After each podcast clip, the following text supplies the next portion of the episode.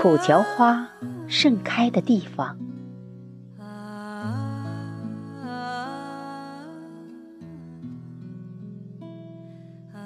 有过比克里斯多夫更为悲凄的童年，也有比冉阿让更为艰涩欲绝的人生。大悲比他们有过之而不及的命运。萧江寡人，润森。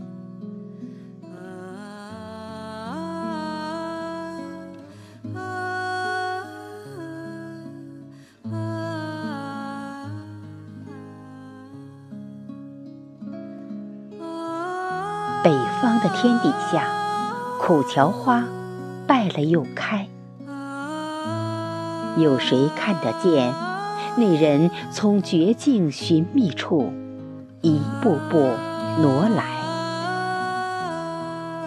人世间，看惯的，看不惯的，心肠谁也不曾汗颜。终究临摹成他童年记忆碎片里的例外。冷漠里，可亲可怕、可悲可恨的心术，令他寒站在祖先的土地上，力竭着作难。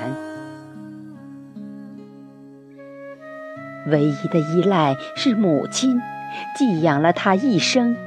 也败落了他的命，磨平了山卯梁头上那些丑陋的嘴脸，白煞了高天下趋之不退的四风云岚。紧顾这半世愚妄又龌龊的魑魅魍魉。那一刻，他明白了，明白了，不可以玷污流年的沧桑，因为没有亏欠谁，今世来生的劳怨，的确，只是折辱了母亲生养拉扯的可怜。他在远山的崖畔上，等风，等雨。等待天亮，黄土坡下的沟边上埋着他的伤。他在等，苦荞花一茬又一茬。老奶奶的坟前败了再开，在等心底的苍蓝顷刻间似水若竭。等着把残花种在自己的脚下，已成枉然；等着把过往洋洋洒洒的解译成情理惦念。等来了世人不明就里的嘲弄，他的生命。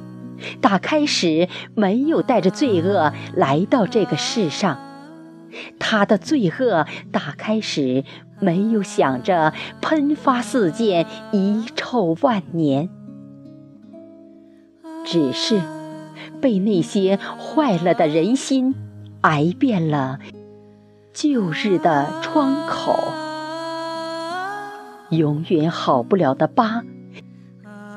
留在心底，痛结成疙瘩。难道他之命不该来到这个世上？既然来了，谁说就注定该被鬼祟作践？